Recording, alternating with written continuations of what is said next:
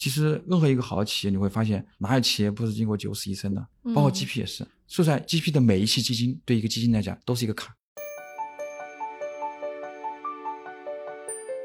现在这些白马基金、头部基金的话，基本上都可以拿到大钱，而且基金我觉得现在的趋势就是在走规模化。大基金的话，还是有比较多的好处的，嗯，因为你可以在抢项目的时候，特别是一些头部项目的时候，你因为资金体量大，谈判的优势就很明显，嗯。当环境变化的时候，这个时候是给了新的机构一个更好的机会，因为当环境变化的时候，那些大的机构或者说成熟机构，它所面临的挑战要比我们大得多。那我们好的时候是我们轻装上阵，当下有可能因为市场的需要我去做这个业务，但是我们一定知道行业一定会向专业化、全球化这些趋势去走。然后在这趋势过程中呢，就你创业一样是吧？那你也要去思考短期的收入、营收。说来就是我们作为一个创业者来讲，你要去保持这个平衡。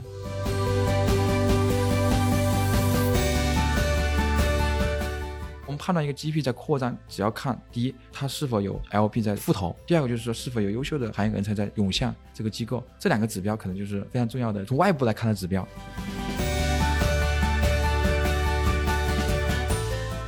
嗨，各位听众朋友们，大家好，欢迎收听本期的创业内幕，我是主持人丽丽。这是一档由 GGV 纪元资本发起的访谈节目，旨在为中国的听众提供更具专业视角的创业话题沙龙。我们深信，听故事是人类的古老本能，也将在每一期节目中尽可能的帮助嘉宾讲出他们最精彩的故事，讲出他们的创业内幕。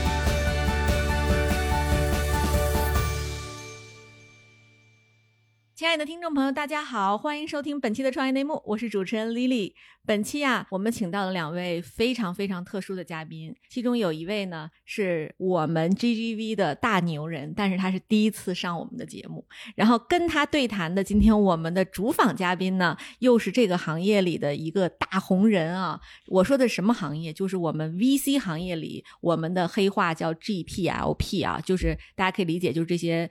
每天飞在天上的基金管理人，以及我们这些基金背后的一些金主爸爸们他们的故事。然后我们今天呢，就会请二位帅哥美女一起来聊一聊一个。非常非常神秘，但是又非常关键的一个话题，就是中国的资本市场 GPLP 之间的一些有趣的故事。好，话不多说，我先介绍一下今天两位访谈嘉宾。一位呢是母基金周刊的创始合伙人兼 CEO 陈能杰 J。哎，大家好，我是 J。以及我们刚才说 GGV 从来没有上过节目的我们的大神人啊，GGV 巨源资本的人民币投资者关系负责人金荣宇。呃，大家好，我是荣宇。哎，对，要不然请两位嘉宾先自我介绍一下吧。呃，那我先介绍一下我自己吧。我其实，在一八年年初加入 GGB 的。那其实加入 GGB 之前呢，我其实在这个行业已经是很久了，也算是零七年入行吧，一直在 PEVC 行业。然后呢，在负责基金募资之前呢，其实我也做过很多年的这个 LP 和项目的直投，所以也算是一个行业老兵了。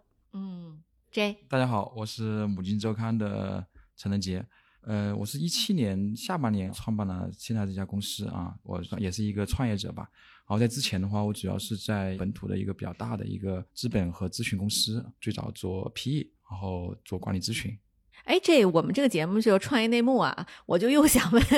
创业者问题了。尽管今天的主题是讲 LP 和 GP 啊，但我就想先问问你，你为什么有这个 idea 要做一个跟 LP 有关的周刊，叫母基金周刊吗？OK，呃，这个实际上是基于一个痛点吧。就是我在做 PE 的时候，因为我的背景是主要还是做投啊、做运营啊这一块。其实整个基金的运营它包括募投、管退，但是因为你做合伙人嘛，那你这个时候开始才发现要去接触募资。当我自己要去做募资的时候，发现两眼一抹黑。就在一六年、一七年的时候，发现完全不知道这个募资应该怎么做，对募这一块非常的陌生。在行业里面既没有特别专业的资讯让你知道到底怎么回事儿，也没有专门的服务机构，也没有专门的这种社群的机会。哎，就是实际上就是我自己的痛点啊。当我也在进入这个基金运营的这个行业的时候，这是第一个。那么我自己东西，同时也发现行业里面相对空白。我是指在一六一七年的时候啊，那个时候行业里面没有类似的服务机构，也没有类似的咨询平台，也没有类似这样的一些会议啊，还有这种专门的机构。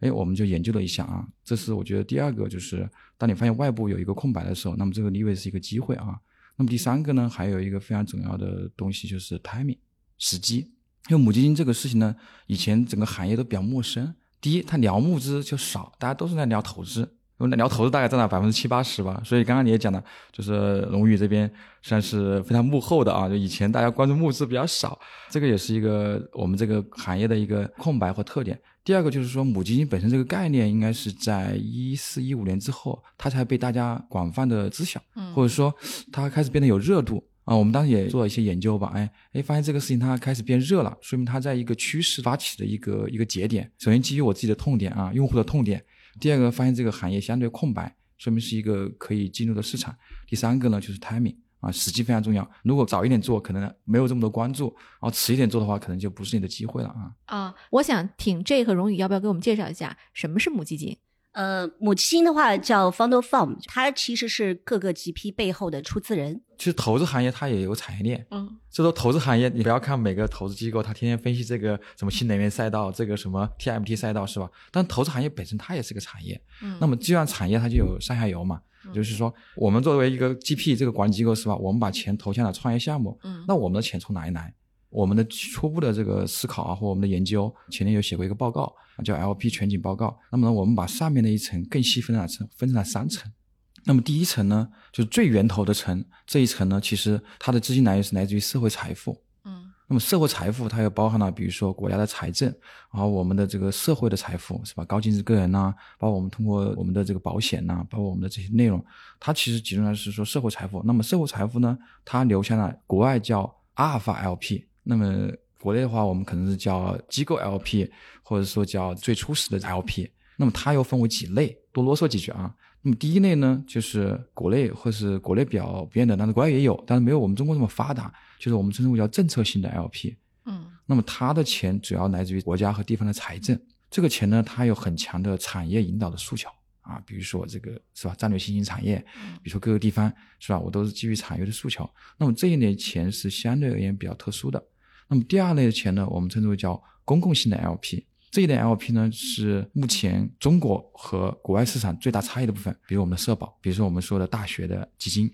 啊，国外叫捐赠基金，比如说我们的 pension 养老金啊，年金这一类钱是我们第二类，我们称为公共性。说的这个通俗一点是，他们管着人民的钱，或者说它带有很强的这种公共服务的属性啊。第三类钱的话，实际上说是金融机构，比如说银行呐、保险呐。还有券商啊，就他们这些金融机构本身，它有自有资金，或者说它的原有的这些资金的通道，它可以来去做。第四类呢，就是产业的钱啊，我们不论是民企还是央企，还是说大的上市公司、非上市公司，然后最后一类我们称之为叫，一般来说是这种 family office 吧，特别是单一家的办公室啊。嗯。那么为什么这一类钱呢？它有一些它是说直接我就投到了 GP，或者甚至我直接投到项目去啊。那么再往下一层，就是你刚刚提到，就是说我们有 FOF 或者说我们财富管理的这个行业的存在，是什么意思呢？就是因为他们太有钱了。那么太有钱了之后呢，比如说我可能我的钱，我大部分是配在了一些基础的固定收益啊、地产啊、股票啊，还有一些债呀，是吧？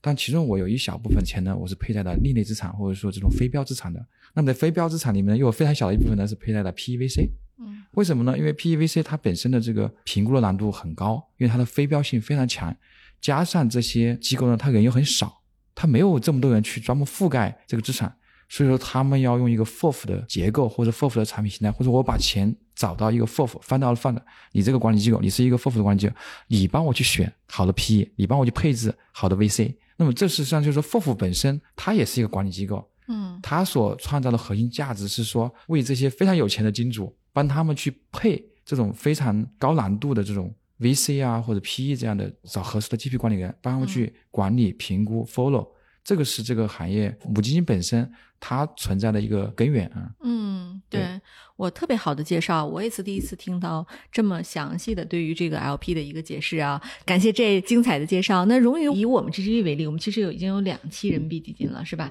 我们应该是一七年开始募第一期，对吧？对，我们是一七年开始募第一期人民币的。刚这前面介绍的也都非常详细哦，就是把中国市场上各类 LP 的这个性质都介绍了一遍啊。比如说我们现在的这个过程中，其实金融机构的钱，包括像国资、政府的这些钱是非常多的，包括一些那个家族。的钱对，嗯对啊，所以也就是大概是这几类是吧？我们这五类里哪个成分是最高的两类呢？呃，金融机构和那个政府的，就是财政的钱是非常多的。是是哦，对嗯，但它会不会有一些特殊的要求？因为我听说像这两类 LP，他们都要求一起追投一些项目啊，或者是说要反投啊，现在是这样的吗？其实人民币的这个 LP 和美元的 LP 还是非常不一样的啊，因为美元的 LP 相对来说比较的这个简单，因为呃嗯大部分都是一些标准化的一些条款。但人民币的话，因为呃现在其实整个市场上的话，政府的这个资金面就财政这一块的钱还是非常充裕的。那财政的话，其实各个地方政府吧，他们其实要求都不太一样。它其实更大的这个诉求是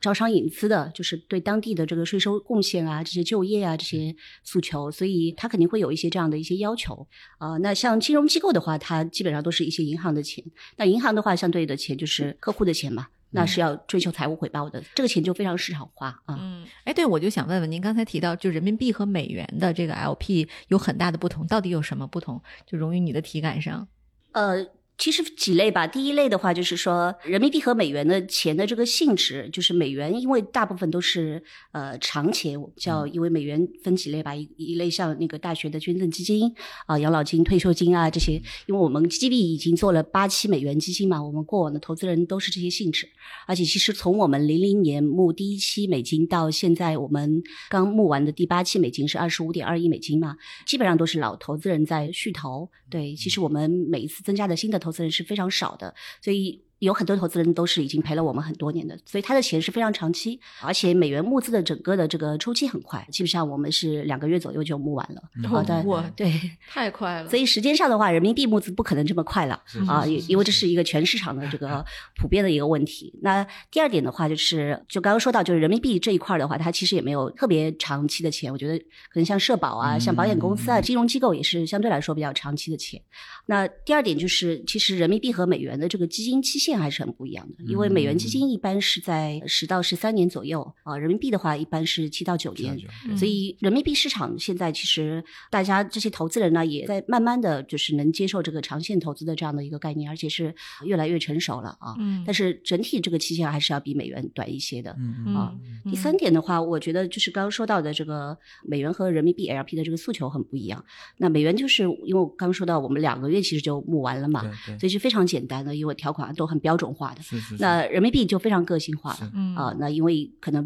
不同的地方政府有不同的这些诉求，然后有些有基金注册的一些要求啊，这些嗯啊，然后像一些市场化的 LP 呢，一个是财务回报，对吧？还有一个就是它其实对项目的跟投、嗯或者说这一块儿它的诉求还是比较多的，对。嗯所以其实，在人民币募资的时候呢，我们也是需要做比较多的一些权衡，要考虑、呃拿什么地方政府的钱，然后、呃哪些 LP 的钱我们可以拿，哪些我们是觉得不太合适，嗯也是要看的。对，嗯所以这嗯是人民币和美元非常不一样的这个地方。嗯 OK，我我嗯我补充几点，还有几个区别啊。对第一个我觉得可能结构，就是中国整个金融体制，实际上就是说，大部分的 LP 它穿透到本质上是国有的，嗯嗯或者说是是国有背景的。嗯那么这就意味着它的决策周期，包括它的这些流程啊，它都会有这个中国特色。嗯嗯我觉得是第一个。第二个呢，结构不一样的地方就在于，比如说我刚刚讲的啊，就是公共型的这种，像美国是吧？真正在这个领域的长期玩家都是像捐赠啊、养老金啊，是吧？嗯这些大玩家，但国内在这块其实是蛮弱的，嗯，对，，蛮弱的。这是第一个结构不一样。第三个呢，就是说，这是跟他社会财富有关吗？呃，这个是就社会财富的结构本来我觉得一方面也跟文化有关，就是国外它其实很多大学都是有这个捐赠的文化嘛。嗯那国内的话，其实大学其实毕业以后也没有这个捐赠的文化，嗯所以现在国内的很多教育基金其实管的这个规模肯定是小非常多。嗯啊，然后他们能配到这个长周期的股权里面的钱是，其实这个比例是非常低的啊，是是是是，因为他们还要用作一些奖学金啊、各种学校建设啊这这一块儿，对，所以很不一样。对，我们能不能举个例子？我不知道二位知不知道这个数据？比如说耶鲁大学是多少？然后呢，清华大学我我有我有，就是这个基本上像耶鲁、哈佛都是超过几百亿美金。哦啊，但是但是对，但是就是国内最大的清华好像就九十多亿人民币啊，你就知道这个、哦这个差的差差的就不是一点两点，这是第一个。第二个呢，就是刚刚你们讲，就国外的它整个市场呢，它的分层非常的清晰。那国内就是说，哎，好像觉得这个产业链比较混合，大家也做字头，就是我可能 LPGP 的身份没有这么完全界定的非常的清晰。对对啊，就是这个，我觉得也是一个算是国内外的中美的一个特点。对，是非常有啊特色。您看，我嗯不是管中台嘛，就是其实我是跟荣宇有非常非常多的配合，经常性的就荣宇就说，哎，我们只有一个 LP，然后呢，这个 LP 非常想了解一些我们的被投企业，我们要不要让他认识认识？嗯啊、我就每隔几天会接到荣宇的一个诉求啊，就我们的 LP 投了，我们真的很赚，就基本上我们帮他已经把滴滴做完了，然后呢，我们已经投进去了，那你想追你就直接放钱进来，对吧？总比你自己投要好嘛。我们这么大一个专业团队已经帮你筛过了，所以我也是觉得这可能是像我们这种老牌白马基金，它在市场上募资还相对容易一点。但其实从去年我的体感上来讲，我觉得整个的感觉就去年和前年就募资特别难。前几年我的感觉就是嗯多大的基金都能募到，大到那种上百亿的、上千亿的，小到那种就是可能我就募个一个亿、两个亿人民币，也是分分钟搞定。但是前年开始，我认识的上海的有几个特别小的基金，嗯就是微型基金，他们手里一共就管个三五个亿人民币那种，然后就突然全员都去募资了。OK，啊，然后整个后台裁掉，嗯中台留一个人，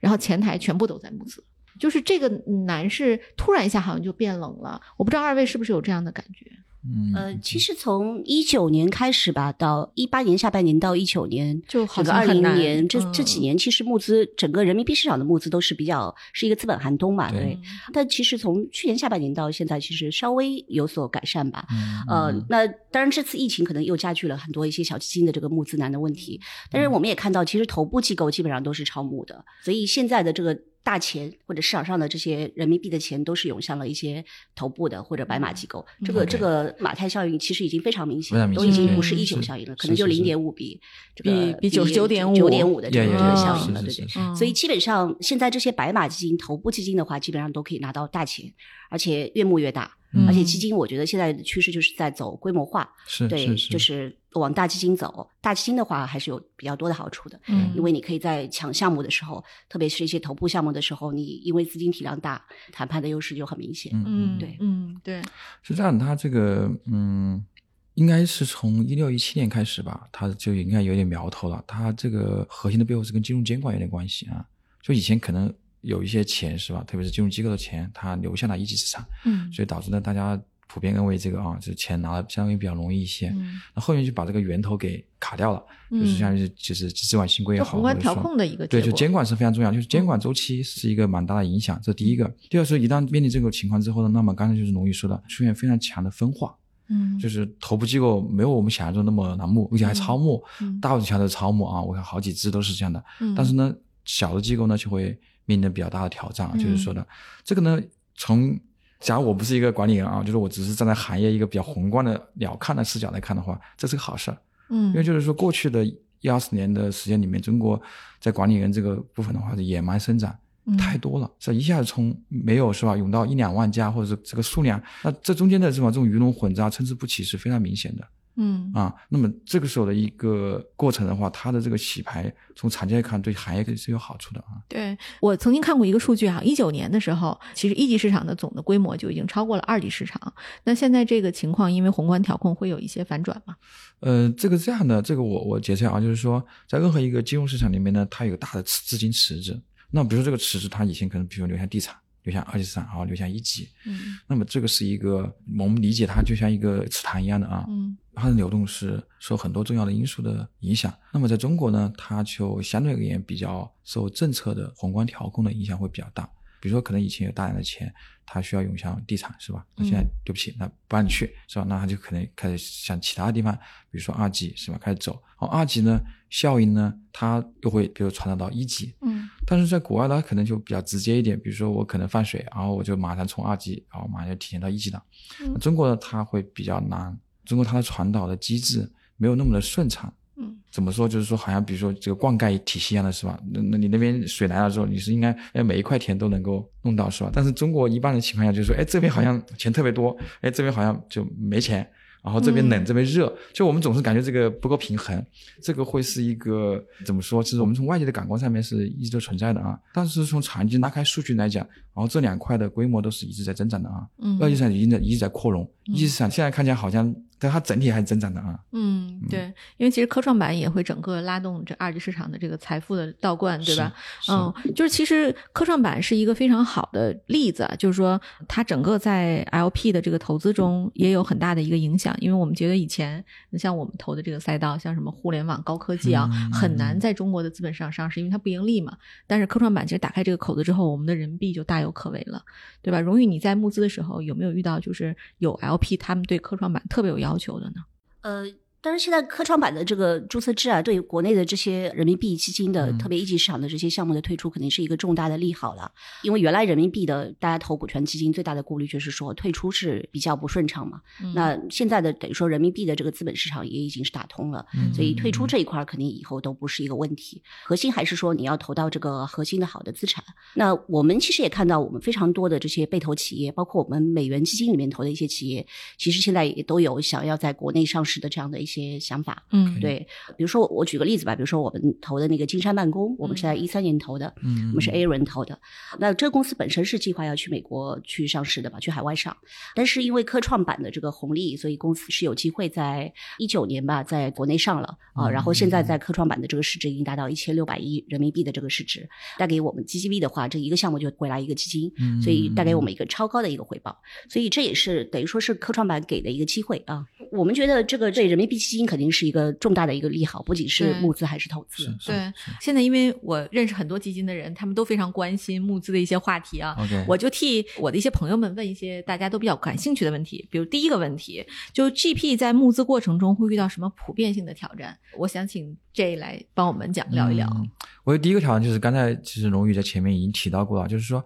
这个中国的 LP 每个人诉求都不一样，嗯就你去去这个整合这些诉求，整合它背后的一些需求，它其实是极大增加了你的工作的复杂度。嗯我觉得这是第一个。第二个呢，就是说我刚刚讲到的一个背景，就是说因为国内 GP 的这个同质化比较严重，对，因为就是玩家很多，你作为一个 GP，你很难说我我有一个很清晰的定位，特别是对于一些比较新的基金来讲，是吧？你到底有什么差异化竞争优势？这个东西其实对于很多基金都是很大的挑战。嗯，就就我我先说，就是说它是很非常重要，因为 LP 它在它可能面临几百家或者甚至上千家的 GP 要筛选的时候，是吧？它一定要找到购买你的一个理由，是吧？嗯这个对很多就是基金来讲，应该都是一个非常大的一个一个挑战啊。然后嗯第三个就是说，呃，有一些 GP 确实过往的业绩肯定是不明显的啊，至少我了解的啊，就是真正业绩非常突出的 GP，就刚刚讲的，它其实也是一个马太效应啊，因为本身投资管理行业它就是一个非常符合密律分布的啊，就嗯好的就特别好，这个也很少啊，嗯普遍的可能就不太好啊。嗯我觉得这个都是现在目前他们要去面对的这个三个问题吧。对嗯，哎，那您知不知道中国的 GPLP 大概有多少个？全行业数量的统计的话，其实现在目前没有特别好的这个口径，嗯就是或者说非常这个准确的，因为其实现在目前大家都参考的是是中基协的数据嘛，啊，但中期学呢没有把这个 LP、GP、然后 PEVC 分得特别清楚啊。嗯但是就是说从整体的管理机构来讲，过万家肯定是有的啊。嗯，对，哎，荣宇，咱们现在的 LP 大概多少家？两期基金？我们大概两期基金的话，可能四十来家 LP 吧，因为我们都是机构 LP，、嗯所以我们的这个呃就是说数量不会特别分散，嗯，因为单笔的这个投资额还是有一定规模的。对，对，所以就是我们按照以 GGV 的标准去选 LP 的话，就是我们也叫头部 GP 对头部 LP 嘛。那这个 LP 头部的大概有多少家？其实这个是真的没有办法去统计了，因为嗯就是说，刚刚也提到，因为人民币的募资的这个资本市场的这个特殊性，中国的很多 LP 呢，可能比如说他今年可能是管大钱，但明年他可能自己也有这些募资的需求啊，什么就很难去统计，嗯因为我们一般会要去看现在活跃的 LP。比如说，真的有钱能投的这个 LP 的这个，就是有效 LP 吧，嗯，，对。而且如果你要把一些地方政府啊都算进来的话，那就很多了。嗯，但是地方政府的话，你可能最终也只能选一家或者两家嗯啊，所以统计这个数字，我觉得意义也不是特别大啊。嗯我来我来解释一下，就是刚刚我顺着那个荣誉说的，就是确实，比如说国外是吧？他我刚讲的，它的整个非常的稳定，就那么多家，几百家是吧？它就是 LP，给它就是这个定位，嗯它非常清晰。国内呢，就是说，哎，我可能今天是 LP，明天就做直投了，哦，甚至有一些，嗯哎，我本来以前做直投的，哎，我也想配一点 GP，是吧？哎，我觉得这个领域我不懂，就是它的身份的切换非常的快。不跟中国的 VC 一样吗？就是有的 V 有的那种 CVC，我投完一家公司之后，我直接在内部孵化一个一模一样的生意，对不对？是的，就是一个逻辑他的。身份的切换太快，所以导致我们呢，因为有时候出报告的时候或研究的时候也会遇到这种挑战。嗯刚才呃顺着那个龙宇说的，就是我们这次马上要搬一个活跃榜单，就是说穿透你过去一年你到底出资 GP 是吧？你的实际的数量，然后根据这个实际数量来去确定你是一个活跃的 LP。我就先不说你是 LP，你是一个活跃 LP，说明你去年出资到比如说五只以上是吧？GP，那证明你是在持续出资对 GP 的啊。就把李鬼先筛出去，啊，对？我们当然这个呢，嗯就是当然这个东西它也不是说一个非常完整的数据，但是可以供大家去做参考。对对，嗯这有一定的参考性，因为嗯很多 LP 可能你前几年看到它非常活跃，然后这几年你又看不到它是因为对是是是，对，而且就刚刚 J 这边也说到，现在 LP 也在往这个 GP 化的这个趋势非常明显，因为有很多 LP 在一点零版本的时候，它是非常活跃的去投 GP，、嗯但是他投了一定数量以后，他可能已经管了非常多的子基金了，嗯。他觉得他可能应该要向二点零版本去进化的时候，他自己会去做做 GP 啊、嗯对。所以这一块的话，就是我们也看到这个，特别是中国第一代的这些这这几家 LP 吧，它可能现在都已经到了这个两点零版本，都已经嗯。自己对对做 GP 了。嗯对，一般来讲的话，就是说作为一个 LP 或作为一个 FOF 来讲，它的配置呢，我们在行业内里面就是叫 PSD。那么这个的时候呢，比如说我 P 就是说我的 primary 是吧？它就是说我就是投 GP，嗯哦 S 呢是说基金份额呀，是吧？这些基金重组啊，我也是就是说接你的基金份额接续。嗯然后那个 D 的话就是有跟投和直投。嗯那么国外呢，可能就是说它大部分情况下就是说我 P 还是我为主，就我还是主要投七 B，、那我的直投我的 S 可能是一个辅助的。那现在就是国内的很多的 LP，他就说，哎，可能他甚至一半一半，嗯我甚至说我只投是为主的，当然我可能百分之二十嗯是吧？为了我生态的需求，嗯需要啊，我配一些啊 GP。刚刚讲到，就是我本身可能投中后期的，嗯啊，我会说我投 buyout 啊，当然我也可以再有一个 VC FOF 专门去帮我去布局一些 VC 的 GP，啊，帮助我更好的去建立这种小项目的生态。嗨，各位小伙伴，告诉你一件很重要的事情：创业内幕的听众群已经开通喽。在这里，你可以和我们直接沟通，也可以第一时间了解到 GGV 纪元资本线下活动的动态，近距离聆听投资人的独特见解，并且结交其他互联网圈子的小伙伴呢。入群，你只需要添加微信公众号 CYNMXZS，我再重复一遍，CYNMXZS。也就是创业内幕小助手的拼音首字母，并在好友请求中标注“创业内幕”。接下来，小助手会帮助你完成入群操作。我们期待你的加入。对，因为其实就是你原来是投资人，然后现在呢，其实你站在一个我们讲有点像上帝视角了，就是你纵观这个行业吧行业三方视角啊，三方视角对三方视角啊，好，很谦虚，就是去看所有的这个生态。你有没有觉得你心态上有什么变化？呃，心态的变化是这样的，就是以前做投资的时候，真的是就只见树木不见森林嘛，嗯，就他会说，哎，我就我看好好项目是吧？我算好我的融资倍数就结束了。嗯但是呢，当我赚钱方就是说，包括研究国内外时，会发现，哎，怎么做出一家百年老店？嗯就是说怎么做出一家卓越的、优秀的 GP？结果我们研究企业，这个是非常令人不一样的啊，就是嗯有没有在赚钱之上的追求。嗯啊，有很多 GP 的发展历史啊，你看，比如十年、二十年，然后为什么 GGV 能够做这么好、这么大，能够就是说投到这么多的独角兽，是吧？我相信这个背后是有它非常不一样的它的发展呐、文化呀，还有人。我发现这些都包括治理结构，是吧？这个东西是我看到很不一样的地方啊，就是我为了横向的对比，我觉得这是第一个。第二个呢，我觉得就是敬畏。嗯、敬畏意思就是说，当我在自己的机构的时候，我会更微观一些，是吧？哎，这个项目能上市，是吧？投上去三倍五倍就够了，嗯或者说我了不起说，哎，我就看这个行业，嗯我就看新能源，以前我就主要看汽车，是吧？那么当我上市之后发现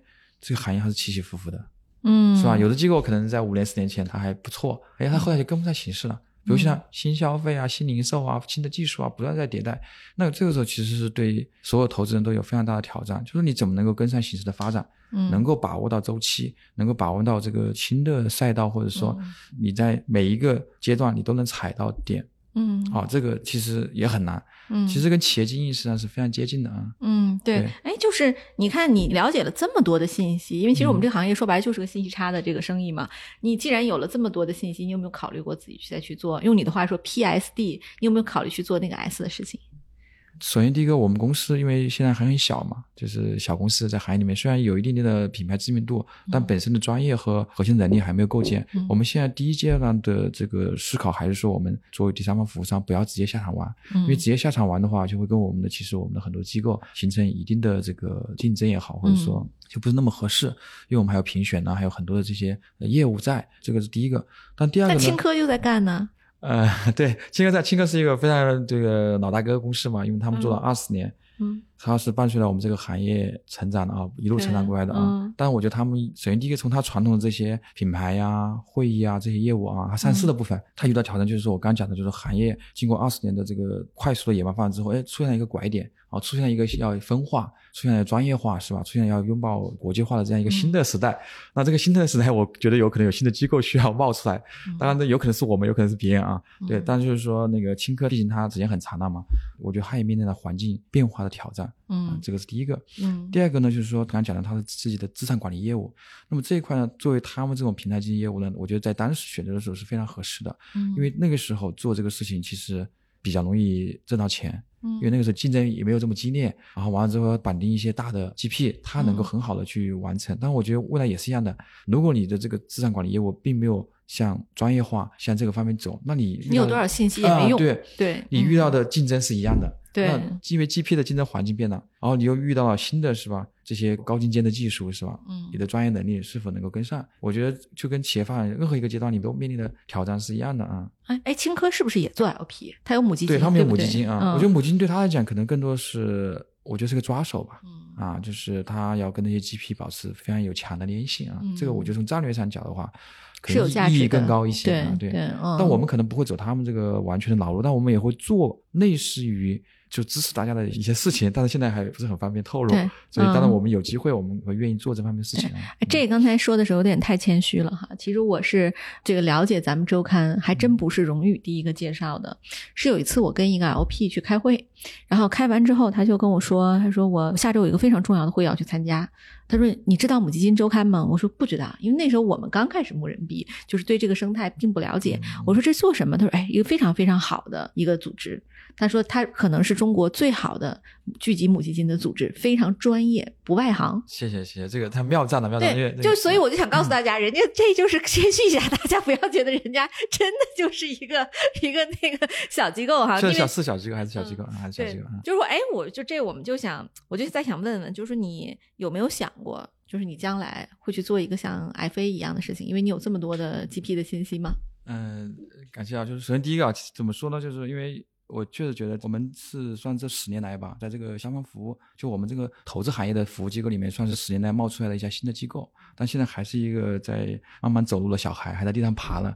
所以说我们还是在努力啊。但确实，我刚刚讲就是说，当环境变化的时候，这个时候是给了新的机构一个更好的机会，因为当环境变化的时候，那些大的机构或者说成熟机构，它所面临的挑战要比我们大得多。那我们好的时候是我们轻装上阵，这是第一个啊。第二个呢，就是回到你刚刚说的具体的业务啊，就是整个资产管理行业呢，特别是现在目前这个情况啊，大的放水的背景下的话，其实优质的资产确实是非常的稀缺，而且所以我觉得 GGV 很牛，就是总是能投到这种特别特别牛的 资产，这个我相信对农业来讲是一个非常大的支持。就是你最后一个投资机构到最后是非常非常简单的，就是你一定会要交答卷，而且最后是个打分的，你是六十分还是七十分还是八十分，这个数字它是一个非常确定的数字，对投资机构还做不了假。是，哎，嗯对，就你我就问问你，就是你说很有意思的一个现象啊，就是咱们的母基金生态其实现在是很大的，就刚才您说有有过万家的这个这个母基金存在在中国，活跃在中国市场上，对，投资机构，对，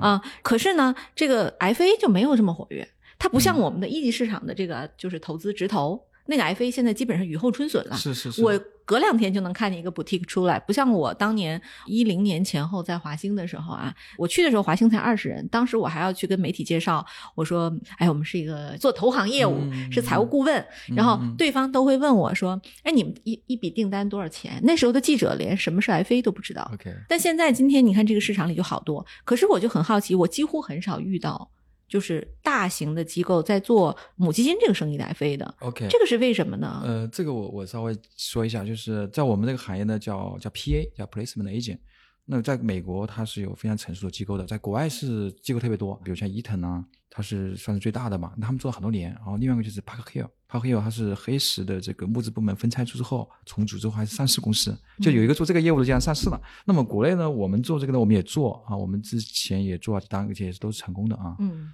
哦，所以你们已经开始做 FA 了们已经。开始在做，嗯我们叫 PA 啊，就基金的 FA，就是帮助基金去做募资的这件事情啊。嗯那么这个事情呢，它怎么说？就是国内的市场和国外市场它有一定的区别啊。嗯对，就是它它它站在的视角不一样。就是说，国外它的这个视角就是说，就好像刚刚你讲的是吧？这个 GP，我是非常愿意接受 FA 来给我找大量的项目的啊。嗯对，然后它的 GP 的数量和项目的数量，它的项目的这个级别都非常高。但是在 LP GP 这个生意呢，它的圈子非常的小，它的这个圈子的数量级别非常的小。嗯，那么就导致它需要这个多度链接的这样的一个复杂度就变得很低一 everyone 些。啊 everyone knows everyone，就这样的一个生态，这是这是一个这是一嗯个。但我觉得随着这个行业的发展，我们也会向欧美去做一些靠拢。嗯它可能就是说产品的形态会不太一样，比如说现在我们就已经开始做一些调整。我们有一些 LP，它可能它本身的专业能力没有那么的好，或者说他本身人没有这么多，那么我们就会给他做一个辅助，是吧？嗯帮助他去找到一些 GP，、嗯投进去一些 GP，或者说哎有一些好的资产，他的脑股啊，或者是它的一些投资机会出现之后，哎我们来帮他去做一些 pitch。那么这样的事情呢，我们现在是正在也在就是做一些推进啊。嗯就是无非说作为一个商务服务机构，它无非就是说在资金和资产端做做做匹配嘛。嗯，哎，荣宇，你现在有用那个两期募资之后有用 PA 吗？啊，我们不用 PA，对，哦，对，就像 J 刚刚说的，因为国内的 LP 的这个圈子其实是一个非常小的一个圈子，嗯就是换句话说，就是有效的 LP 能出资的 LP 可能也就大家都知道。嗯啊，所以 PA 呢，可能在这个里边跟你做项目的 FA 还不太一样，因为项目非常非常多，对吧？嗯大大小小的项目，嗯然后你水面下的项目，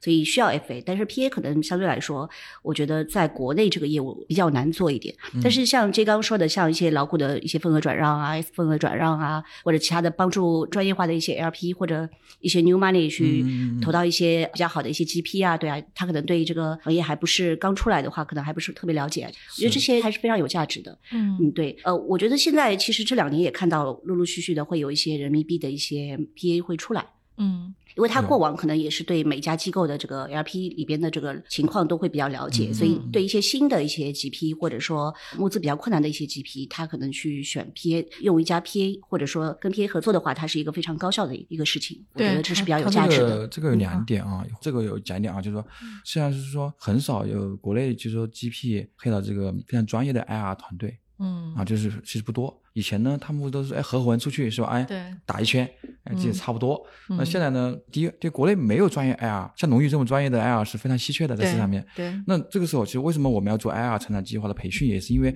行业里面本身就没有这么专业的人才。那基于这个空缺，哎，就导致有 PA 业务的机会，这是第一个。第二个呢，就是说，比如说 FA 它的项目之间的话，是吧？它是不需要关系的深度的，这也是 FA 跟 PA 业务有一个比较大的区别。就 FA 我这个业项目交付给你之后结结束了，你投好之后我就搞完了。但是呢，PA 业务或者说这个 LP 这个投资人关系管理呢，IR management 这个事情呢，它是一个非常长期的事情，它需要关系的深度和长度。嗯，这个是它跟 FA 业务里面有一个比较大的区别。对，所以你会发现在国外像伊藤，他们都做二三十年了，然后他们的 PA 的这个团队都是年纪比较大的，就是说我在这个行业里面他泡的特别深，那么这时候他能给你提供的很多的价值是不可替代的。嗯就这也是说我们这个行业很新，但我觉得还是有空间的，嗯只是说我们需要一些时间来做积累，需要一些时间来去培育这个能力，然后需要去时间来去按很多的 GP 认可它的专业价值。嗯啊，哎，就这你见了这么多的 GP 啊，我就问你一个有意思的问题，就是你觉得成功的 GP 有什么共同的特点？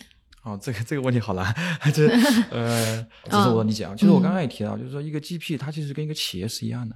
所以我是觉得，首先这个 GP 它的创始团队或者创始人是非常关键的嗯啊，就是这个 leader 非常关键。那么它关键在有几个点，你会发现历史上面优秀的投资人他们都会有几个特点啊。第一个就是 think long，真的是长期的思维，因为你做的这个生意它本身就是个长期的生意，嗯能够延迟满足感、耐得住寂寞，嗯这个非常非常难。嗯我从那个管理咨询行业进入到资本的时候，在投资的时候，我是抱着一个非常强的美好的愿望进来的，然后才 发现这个，对，正好再发现这个这个行业其实挺浮躁的啊，就是因为你想想看，一个基金是吧？刚刚讲的七到九年，甚至十三年是吧？嗯你的思维视野必须要以十年期为基，这个在说实话，在人群里面就很稀缺。嗯就一个人他是按十年周期来思考问题的人，就非常非常稀缺啊，这是第一个。嗯然后第二个呢，投资这个事情，他有非常强的独立思考能力。嗯但有很多说法啊，什么叫什么非什么共识，说白了就独立思考嘛。基本上我看到的最风口的，最后是会这边被摔在地上啊。嗯就好的机构，它在很早判断力啊，独立思考这种能力，好像听起来很轻飘飘，但是其实很难，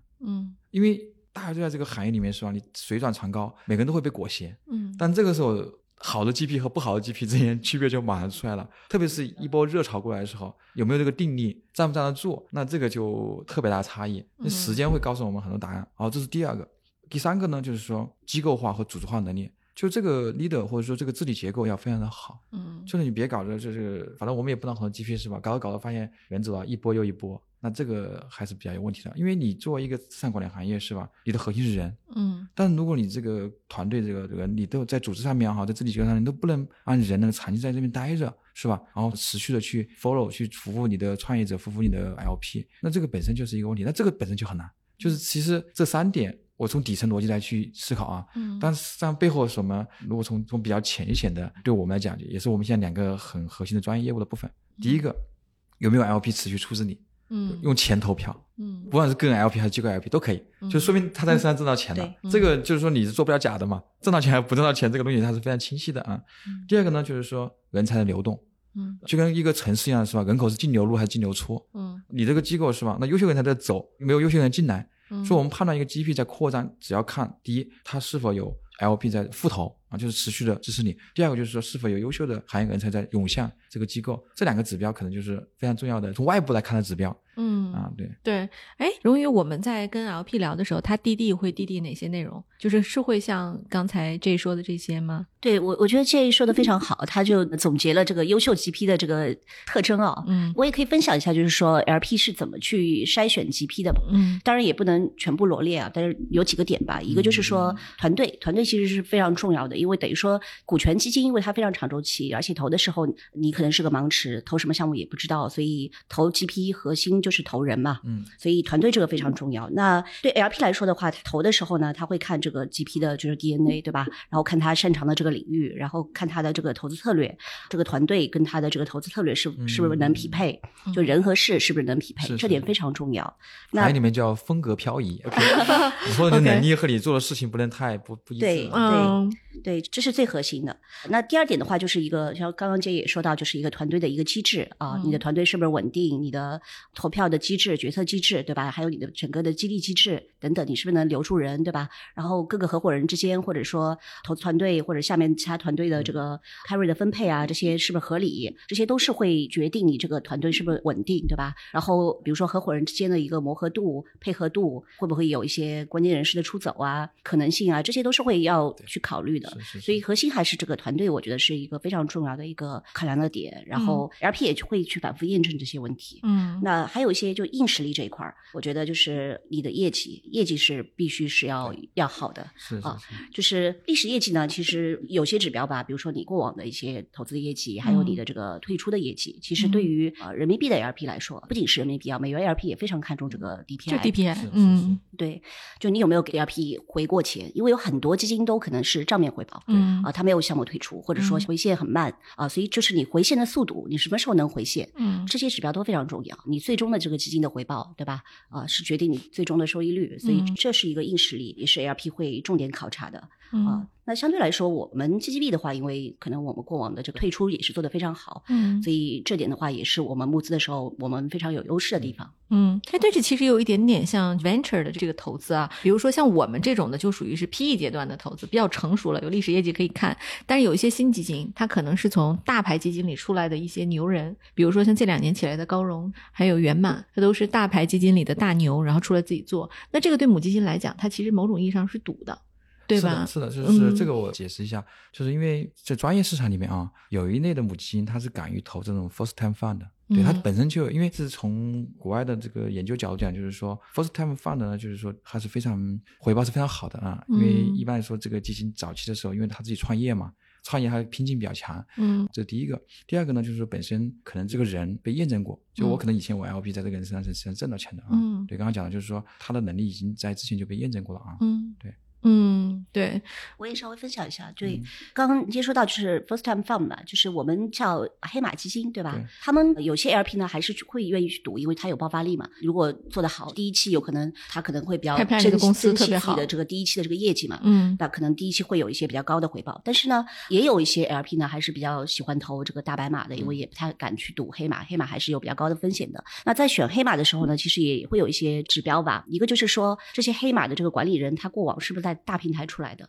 对吧？嗯那包括你们说的那个高融，他是原来 IDG 出来的，嗯，他们团队都是从那边出来的。然后像源码从红杉出来，对吧？嗯都必须要大平台，这是大家非常看重的。大平台里面做到什么位置，这是第一点。嗯还有就黑马基金的话，你的这个合伙人团队的这个组成，你是一个人，还是说你是一个三角凳，还是你就是要你要团队互补，你要有团队，这个也是 LP 会重点考虑的。嗯那还有一点的话，就是说这些黑马基金的管理合伙人呢，他过往在他自己之前的机构里面有没有一些证明过自己的这个明星的案例？那证明自己的案例呢，是不是靠他自己的能力，还是说平台的优势给到他？是是是，所以这些有很多的指标可以去去看、去考察。对对嗯啊、但的确，我们也看到这几年国内也有冒出来一些比较好的一些黑马基金，嗯现在长得比较好，把他们叫斑马基金了，对吧？哦，对，特别有意思的词哈。就就它其实国内的一些话语体系嘛。啊，对，就是就我们这个行业是一个造词大行业啊。昨天我跟那个合伙人聊的时候，他突然说：“哎呀，我们现在要做到像零售行业一样人货场匹配。”然后对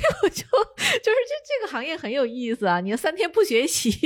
就追不上刘少奇，有点这个意思啊，特别好玩儿。哎，那所以就是对你的挑战是不是特别大？J？嗯，还好，就是我觉得我自己呢，虽然做的不好，但是既然在服务这么一个长期主义的行业，我自己也要更长期主义。太谦虚了对，就是比如说嗯刚才这个荣誉他提到这个业绩是硬实力，其实去年我们写了一个报告，就叫中国投资机构软实力。嗯我刚刚讲了很多部分，比如治理啊，比如说它的这个 DNA 啊，它就是软实力。嗯就是你要关注它为什么这个机构能够存续十年、二十年，甚至甚至嗯更久，是吧？像国嗯外的大机构，它存的话几十年，是吧？比如国内两三个合伙人还各种撕逼或者说 spin off，嗯但是国外像那个路博迈，我们之前的客户，全球四百个合伙人怎么管？这嗯，至少这个是需要非常大的智慧，或者说你四百合伙人嘛，啊，平权嘛？他可能不是平权，但是因为他管理规模几千亿美金，啊是吧？他能够容纳是吧这么多的合伙人，你这个管理就是一个非常大的智慧，是吧？这些东西，就是我个人的话，我其实包括我刚刚讲的很多行业的部分，就是我觉得一定要站在更长的时间尺度去思考问题。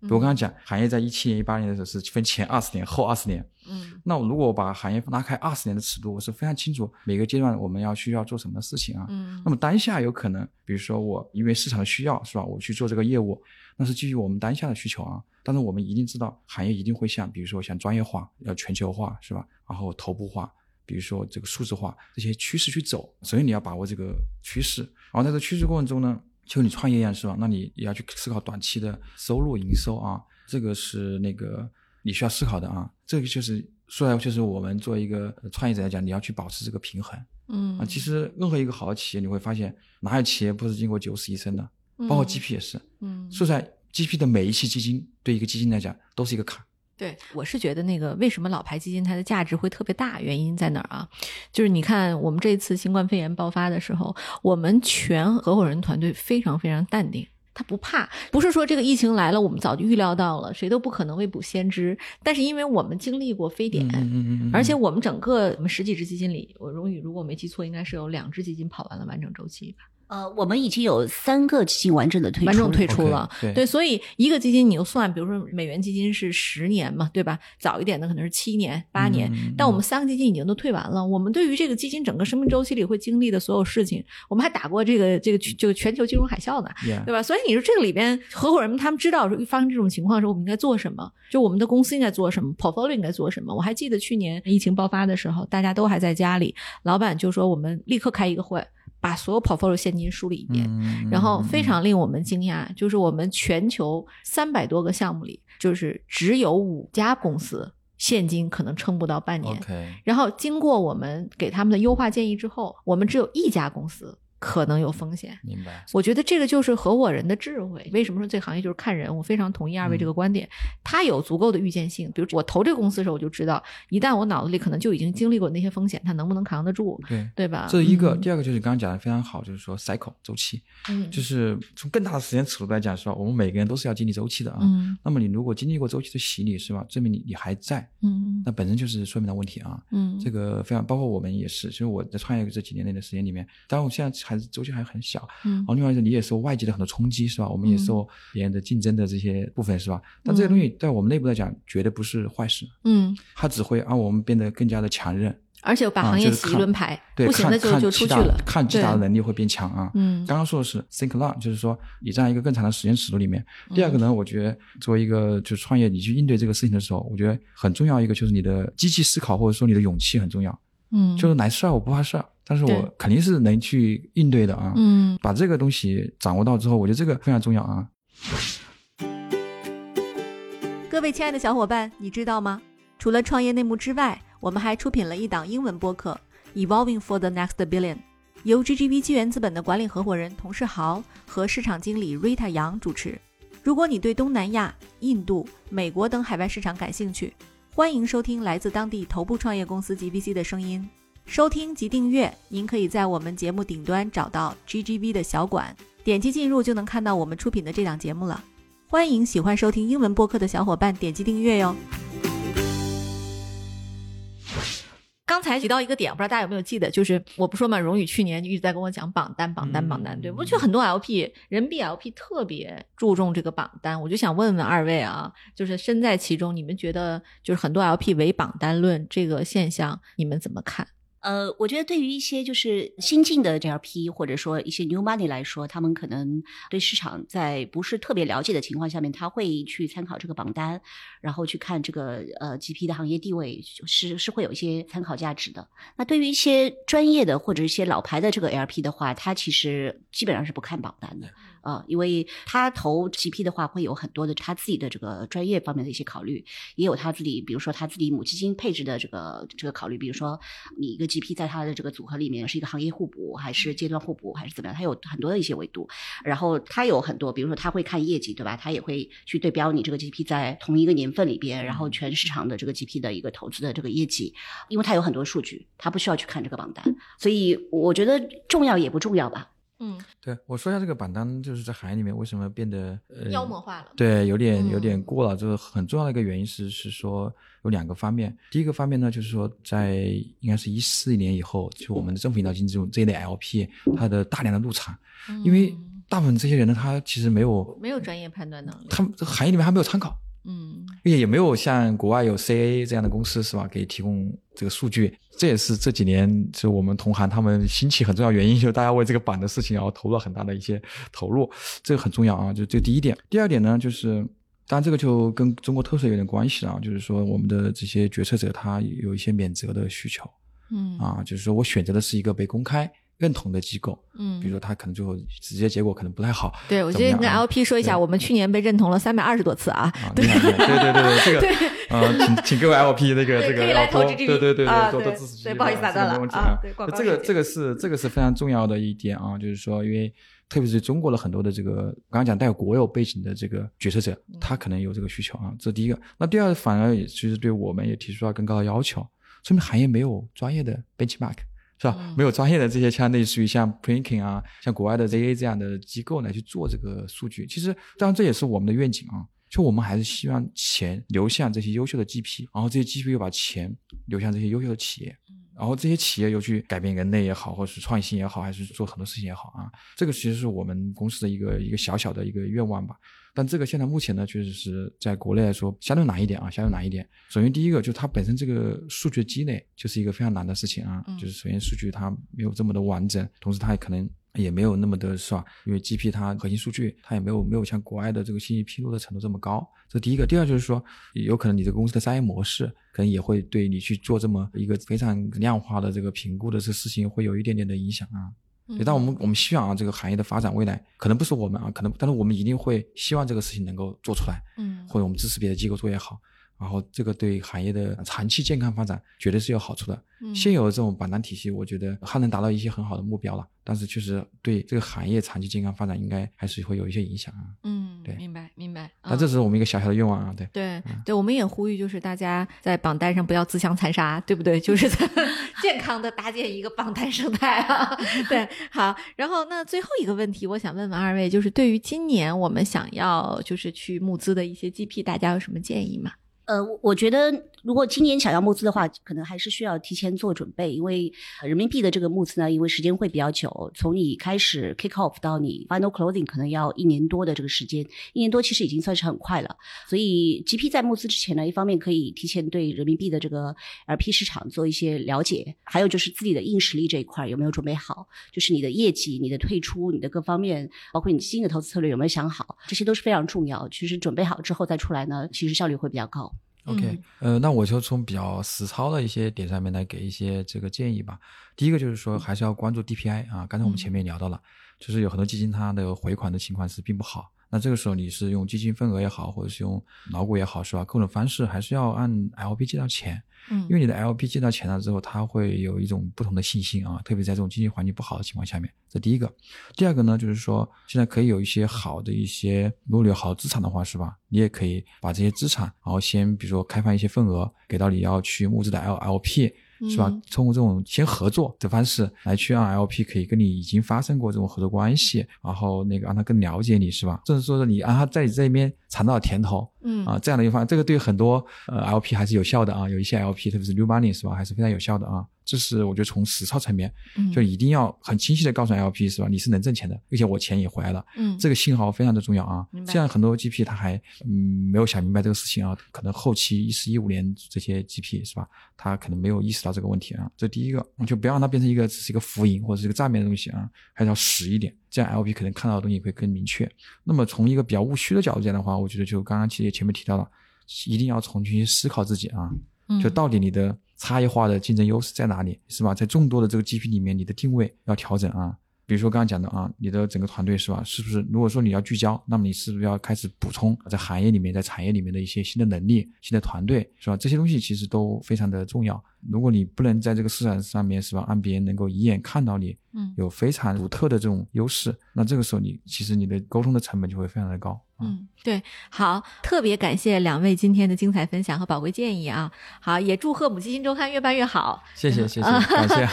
希望这个哪天能看到母基金周刊也去上市敲钟哈。啊，有有计划有计划的。好的，那我们本期节目到此结束了，谢谢大家，拜谢谢拜，好谢谢谢大家。